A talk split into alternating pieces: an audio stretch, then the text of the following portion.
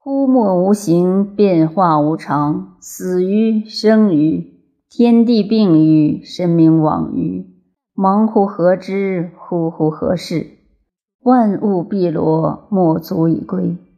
古之道术有在于世者，庄周闻其风而悦之，以谬幽之说，荒唐之言，无端崖之词，使自纵而不淌，不积见之也。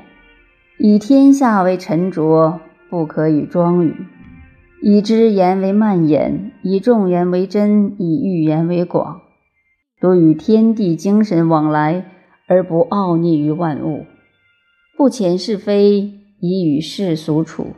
其书虽归伪，而连番无伤也；其辞虽参差，而触轨可观。